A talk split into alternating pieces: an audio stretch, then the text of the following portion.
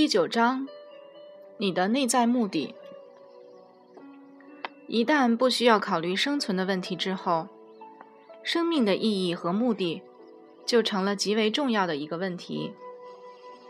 很多人觉得困在每日生活的例行公事当中，生命的重要性受到了剥夺。有些人相信他们正在错过生命，或是已经错过了生命。还有人觉得深受工作要求、养家糊口。金钱和生活状况的约束，有些人深陷于极端的压力中，有些人则觉得生活极度无聊，也有人迷失在疯狂的行为当中，而有些人则陷入停滞不前的状况。很多人向往金钱富足所带来的自由和海阔天空，有些人虽然已经享受到富足所带来的相对自由。却又发觉，即便如此，他们的生活仍然了无意义。对于寻找真正的目的这件事，是没有任何东西可以替代的。但是，真正的或是主要的生命目的，并不能在外在层次中求得，它和你所做的事无关，而是和你的本质有关，也就是说，和你的意识状态有关。因此，最重要的事情就是去了解，生命具有内在目的和外在目的。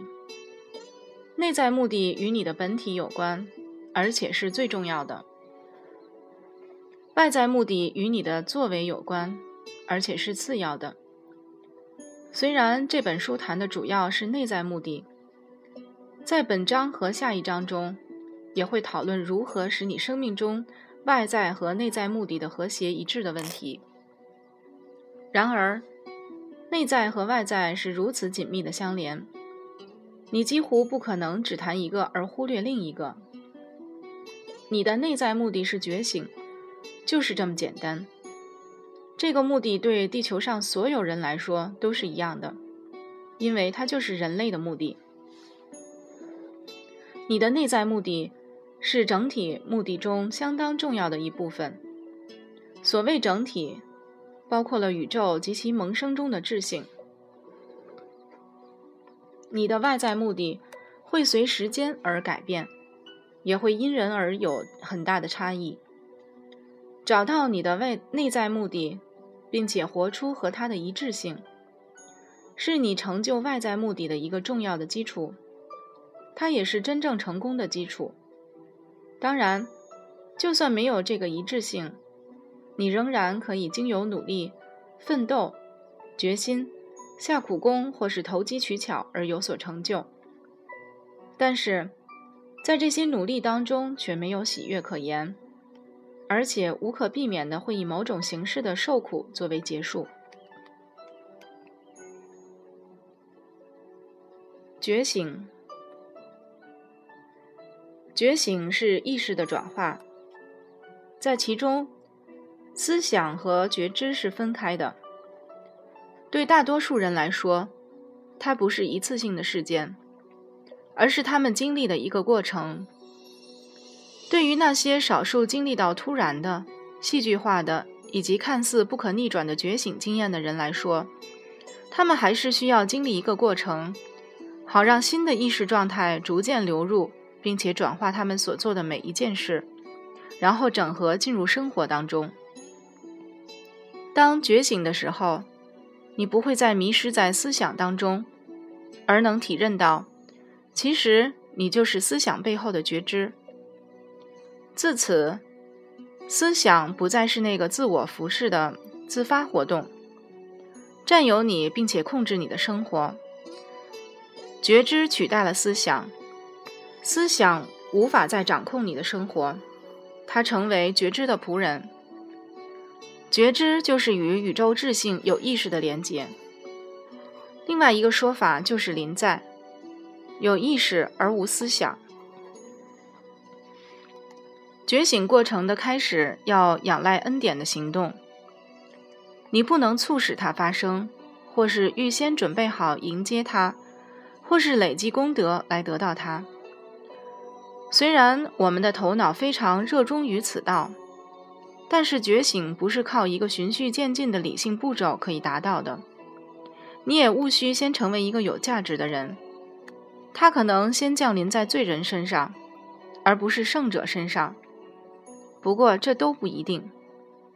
这就是为什么耶稣会和各式各样的人来往，不是只限于受尊敬的人。对于觉醒，你什么都不能做，无论你做什么，都可能会是小我试图要把觉醒或者开悟加入他最有价值的收藏品行列，以便让自己更加重要，并且更为壮大。你把觉醒这个概念，或是一个觉醒甚或开悟者的形象加到心智当中，然后试着活出那样的形象，而忘却了觉醒本身。想要活出一个你加注在自己身上，或是别人给你的形象，是非常不真实的生活。这也是另一种小我扮演的无意识角色。既然无法做什么而达到觉醒，而且它不是已经发生了，就是还没有发生，那么它怎么可能成为生活的主要目的呢？所谓的目的，不就意味着你可以做什么吗？只有第一次的觉醒，第一次对有意识而无思想的一瞥，是需要恩典才能发生的。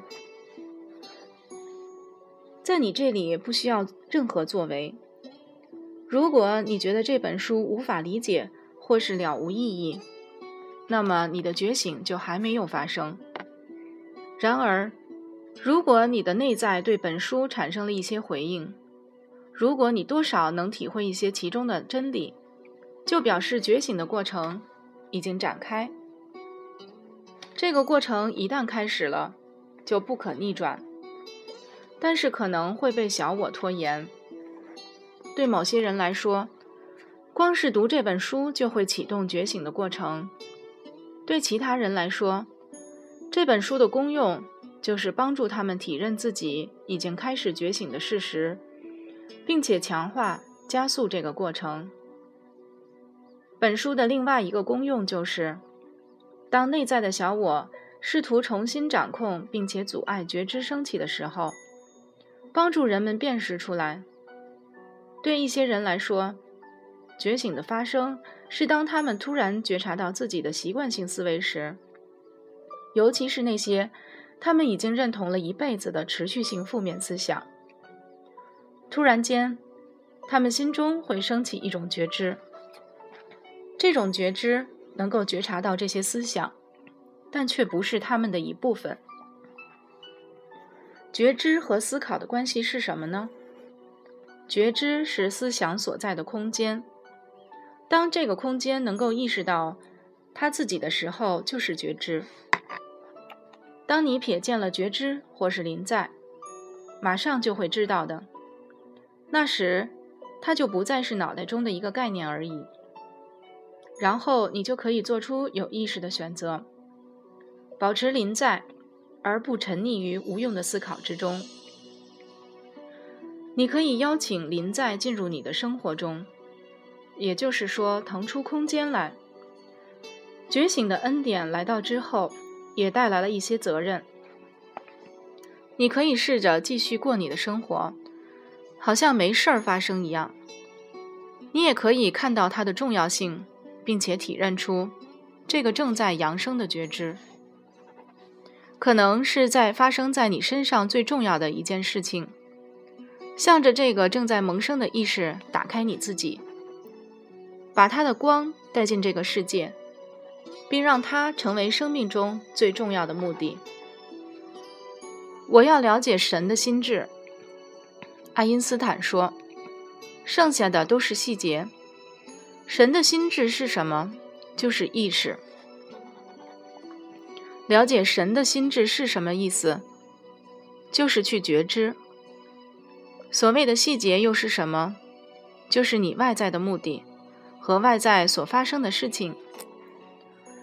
所以，当你可能还在等待一些重要的事情在你生活中发生时，”你也许还不了解，每个人身上可能发生的最重要的事情，早已经发生在你的内在了，也就是思考和觉知分裂的过程已然展开。对很多正在经历觉初期觉醒过程的人来说，他们已经不再确定自己的外在目的究竟是什么。驱动这个世界的力量，已经无法再驱使他们了。当认清人类文明的疯狂之后，他们可能会觉得与周遭的文化格格不入。有些人会觉得，他们好像住在两个截然不同世界之间的无人之地。他们不再被自己的小我主宰，但是正在扬升的觉知又还没有完全整合进入生活之中，内在和外在的目的尚未合而为一。